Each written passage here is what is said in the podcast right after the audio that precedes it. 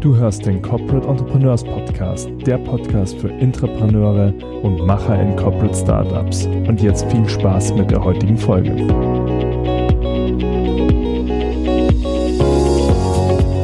Hallo und herzlich willkommen zur neuen Episode des Corporate Entrepreneurs Podcast. Ich bin hier wieder mit Felix und wir haben uns heute ein spannendes Thema vorgenommen. Und zwar ist es im Endeffekt gleich auch das, der Buchtitel von seinem aktuellen Werk und das ist das Ende der dummen Arbeit. Und Felix, mich würde heute interessieren, warum gehen wir dem Ende der dummen Arbeit entgegen oder vielleicht auch noch nicht und was verstehst du darunter? Ja, ähm, erstmal hi zusammen.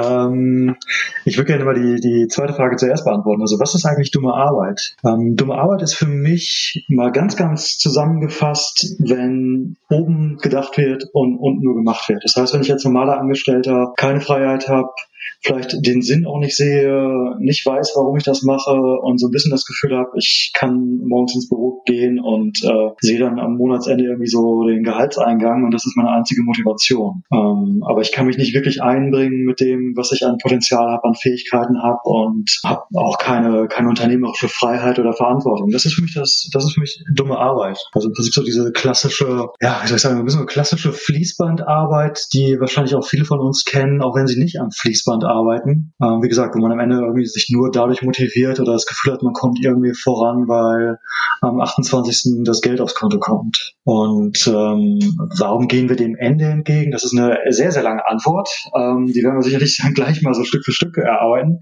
Ähm, aber das, das ist das Gegenteil von dummer Arbeit.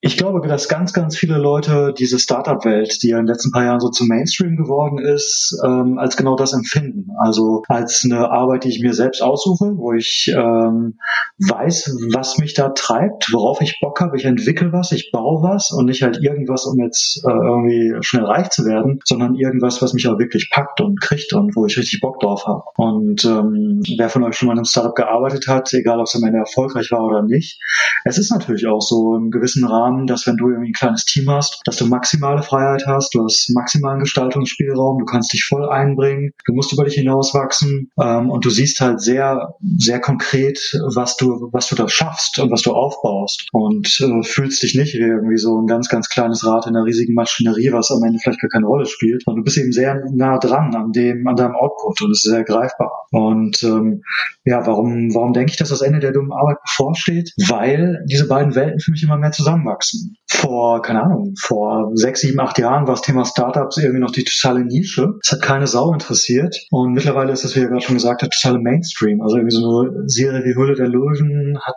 immer noch unfassbare Einschaltquoten. Es ist in aller Munde.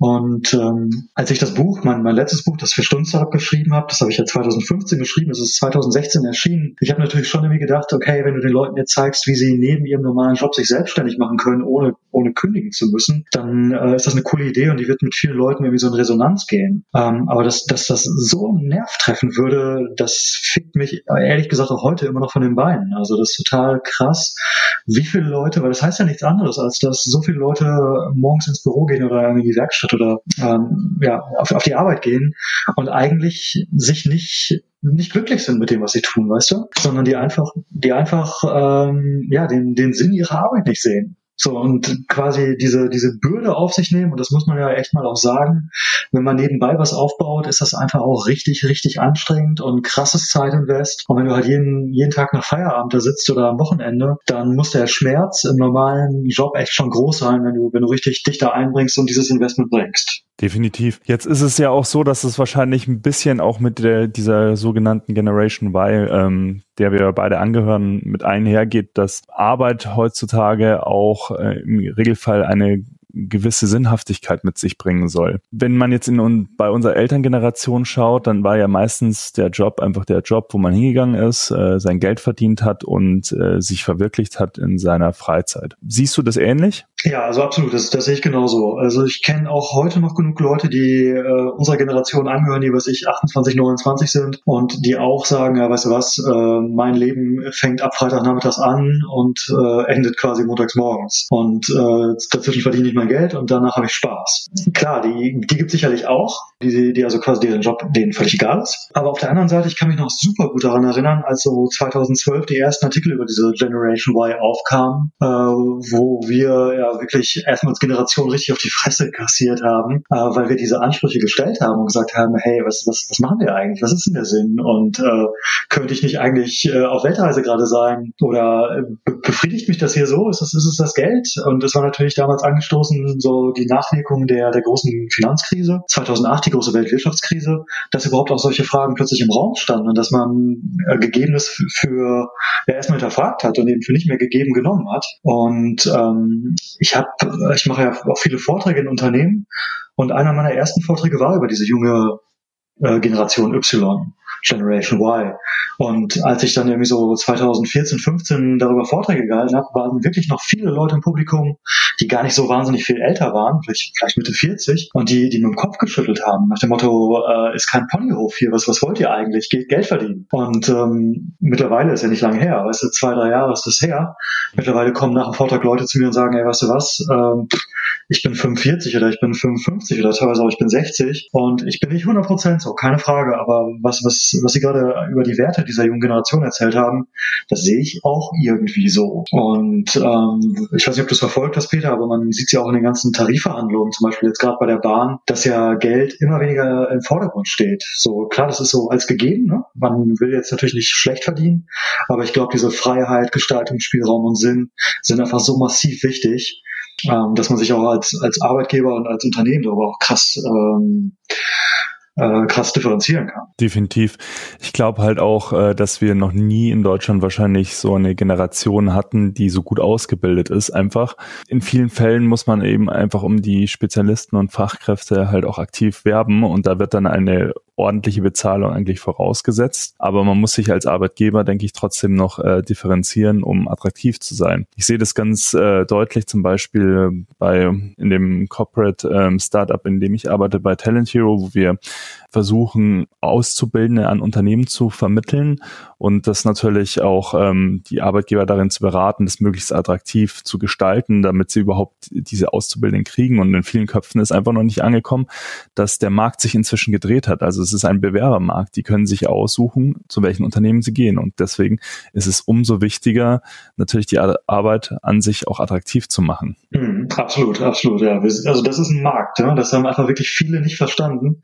Ähm, dass das ein Markt ist mit Angebot und Nachfrage. Und im Moment erleben wir halt eine Situation, wo das Angebot groß und äh, oder so die das Angebot an guten Jobs groß ist und dementsprechend halt die Leute sich echt äh, ins Zeug legen müssen, um gute Leute zu bekommen. Das ist echt richtig, richtig krass im Moment. Jetzt könnte man sich natürlich auch als Arbeitgeber hinstellen und sagen, okay, ja, das ist alles äh, doof, das will ich gar nicht so. Aber es kann ja durchaus auch ein großer Vorteil sein für einen Arbeitgeber, eben nicht einfach diese sogenannte, wie du sie definiert hast, dumme Arbeit ähm, von meinen Mitarbeitern machen zu lassen, sondern denen auch Möglichkeiten zu geben, sich darüber hinaus zu entwickeln. Warum könnte das deiner Meinung nach ähm, ganz kurz, wir gehen in den nächsten Folgen noch drauf ein, aber ganz kurz vielleicht nochmal einfach auf den Punkt gebracht, warum könnte es für einen Arbeitgeber interessant sein, den Mitarbeiter so einen Freiraum zu lassen, um eben nicht nur die dumme Arbeit zu machen, sondern vielleicht auch eine, die innovativ ist und das Unternehmen weiterbringt? Ja, also man muss ja erstmal echt vorweg sagen, dass das nicht so gedacht ist, so hey, äh, jetzt machen wir mal deine Arbeit cool, ähm, sonst, sonst hätten wir dich gar nicht einstellen können, aber eigentlich ist das Ganze nur ein Lippenbekenntnis. Ähm, dann wird es gar nicht funktionieren und das wäre auch total durchschaubar. Aber vor echt auch vor zwei, drei, vier Jahren. Wer hätte sich denn vorgestellt, dass irgendwie Unternehmen ihre Mitarbeiter in Silicon Valley schicken und irgendwie mit einem Projekt nach Hause kommen lassen und die zu Entrepreneuren machen? Oder wer hätte sich denn vorgestellt, dass wirklich flächendeckend irgendwie die bunten Sitzsäcke und der Kicker plötzlich in den Firmen steht? Da hätten die, die, die Chefs sich doch vor drei Jahren totgelacht drüber. Und mittlerweile ist es normal. Und ähm, warum ist es normal? Zum einen, wie wir gerade gesagt haben, weil es schon wichtig ist, als, äh, als Arbeitgeber diesen, diesen Style mitzubringen, um überhaupt attraktiv zu, zu sein und äh, das Versprechen eben auch zu erfüllen, dass man nicht nur diese mentale Fließbandarbeit, dumme Arbeit macht. Ähm, auf der anderen Seite aber ganz klar, weil also nahezu jedes Unternehmen verstanden hat, zumindest ähm, die, die Spitze verstanden hat, dass durch die Digitalisierung, durch den Druck der ganzen Tech-Firmen und der ganzen Technologiewelle, die wir gerade erleben, ähm, es einfach auch nötig ist, das Management zu überdenken. Und dass eben dieses oben wird gedacht und unten wird dann irgendwie stupide abgehandelt, das funktioniert nicht mehr. Und du bist halt nicht agil, wenn, wenn du 25 Hierarchieebenen zwischen dir und dem Kunden zum Beispiel hast. Und dieser, dieser Innovationsdruck, dieser, dieser Digitalisierungsdruck, der hat einfach dazu geführt, dass ähm, das Ende der dummen Arbeit wirklich bevorsteht. Also ich will auch gar nicht sagen, dass es bestimmt auch Firmen gibt, wo das einfach nur Blabla ist und die Chefs denken, ja, ja, in zwei Jahren machen wir da was anderes. Aber die wird es in zwei Jahren auch nicht mehr geben, diese Firmen. Ja, ich glaube, das war schon mal ein ganz guter Einstieg in diese doch komplexe Materie. Nichtsdestotrotz wollen wir natürlich auch noch äh, mal ganz kurz auf diesen Titel eingehen, das Ende der dummen Arbeit. Wie bist du denn auf diesen Buchtitel gekommen? das möchtest du wissen, ne? Ja, auf jeden Fall. Ähm, also ich muss sagen, es war tatsächlich einer der allerersten Arbeitstitel. Ich habe ja auf Sidepreneur im Podcast ja auch schon mal erzählt, wie es zum Titel das Vier-Stunden-Startup kam. Äh, vielleicht kannst du das nochmal in die Show Notes packen, wenn du Lust hast. Auf jeden Fall war es beim Ende der dummen Arbeit ähnlich. Ich hatte am Anfang einen ganz, ganz anderen Titel und dann irgendwie stand aber dieser im Raum, aber irgendwie war es der noch nicht. Und dann haben wir wirklich seitenweise, also das Lektorat und ich, mit Titelideen zusammengesucht. Und ähm, wenn man das so im Nachhinein so liest, also ob jetzt das Ende der dummen Arbeit auch der beste Titel ist, weiß ich nicht. Ich finde ihn richtig cool. Ähm, gucken, ob es funktioniert. Aber es gibt aber auch so ein paar Titel, die schreibt man hin und denkt so, halbes Jahr später, das hast du nicht ernst gemeint. Also ich habe ich hab tatsächlich die Liste gerade hier auf dem PC auf. Oh ja, ähm, da, da sind wir natürlich neugierig, jetzt äh, ein bisschen aus dem Nähkästchen plaudern. Weil wir sind einfach irgendwie 15 in der vier Seiten mit Titeln. Also du kannst dir nicht vorstellen, wie viel Schweiß und Tränen hier äh, gespeichert sind. Also ich lese mal so ein paar Knaller vor. Ähm, bezahlte Freiheit. Macht natürlich irgendwie Sinn, ne? weil du hast Freiheit und du hast halt deinen normalen Angestelltenjob.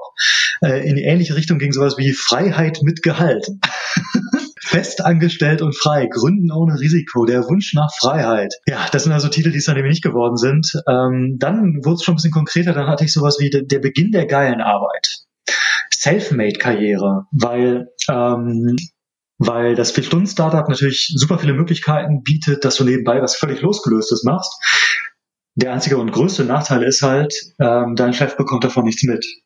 Und das kann natürlich gewollt sein, dass dein, dein Nebenbusiness was ganz anderes ist. Aber es kann doch vielleicht auch gar nicht so schlecht sein, wenn du auf deine Karriere voll einzahlst mit dem, was du da innerhalb der, der Firma so treibst als Entrepreneur. Und deswegen war sowas wie die Selfmade-Karriere auch im, im Rennen. Oder Let's make work great again. was natürlich nur ein Scherz war. Boah, Heldenzeit. Heldenzeit, äh, Rebellen im Anzug. Die, über die haben wir sogar lange diskutiert. Ähm, dann einer, der war auch super lange im Rennen, äh, Gründerlike. Fand ich auch richtig cool, weil du halt äh, Angestellter bist, aber so wie ein Gründer. Also Gründerlike, aber das fand das Lektorat richtig kacke. Ähm, was haben wir noch hier? Komm, einen, der geht noch. Ja, ich habe, ich glaube, ich glaube, es ist sogar der schlechteste, ähm, der, den wir auch so lange diskutiert haben. Ich bin froh, dass das nicht geworden ist. Der erste Job, der mich wirklich liebt. Okay, also ich finde, äh, das Ende der dummen Arbeit ist definitiv der beste Titel, den wir hier gehört haben. Äh, ist natürlich auch ein Titel, der wahrscheinlich sehr polarisiert. Macht euch mal selber ein Bild davon. Äh, das, das Buch von Felix verlinke ich hier auch gerne mal in den Show Notes. Ja, in den nächsten Folgen steigen wir noch weiter in die Thematik ein und die Materie. Und ich würde mich freuen, wenn ihr uns ähm, auch eine Bewertung bei iTunes da lasst und den Podcast abonniert, wenn es euch Spaß macht, hier zuzuhören und wenn ihr mehr hören wollt. Ja, und Felix, äh, du hast jetzt die Ehre, noch das letzte Wort zu sagen. Das letzte Wort. Also was mich wahnsinnig interessieren würde, vielleicht könnt ihr uns da mal ein bisschen dran teilhaben lassen durch die Kommentare und durch äh, die Social Media Kanäle. Ähm, wie erlebt ihr das? Also habt ihr das Gefühl, das Ende der dummen Arbeit steht bei euch in der Firma auch schon vor der Tür? Habt ihr, habt ihr Intrapreneurship-Programme? Habt ihr, ja, habt ihr diese Möglichkeiten, ähm, euch einzubringen? Oder habt ihr das Gefühl, dass ihr eigentlich so ein Einzelkämpfer seid, der, der tausend Widerstände überwinden muss, weil irgendwie der Chef das noch nicht gerafft hat und der vielleicht auch Digitalisierung und Innovation äh, nicht ernst nimmt? Also wie erlebt ihr das? Das würde mich wahnsinnig interessieren. Ja, dann bis zum nächsten Mal. Bis zum nächsten Mal. Danke euch. Wenn du dich jetzt mit anderen Corporate Entrepreneuren vernetzen möchtest, dann komm doch in unsere Community. Den Link dazu findest du in den Show Notes.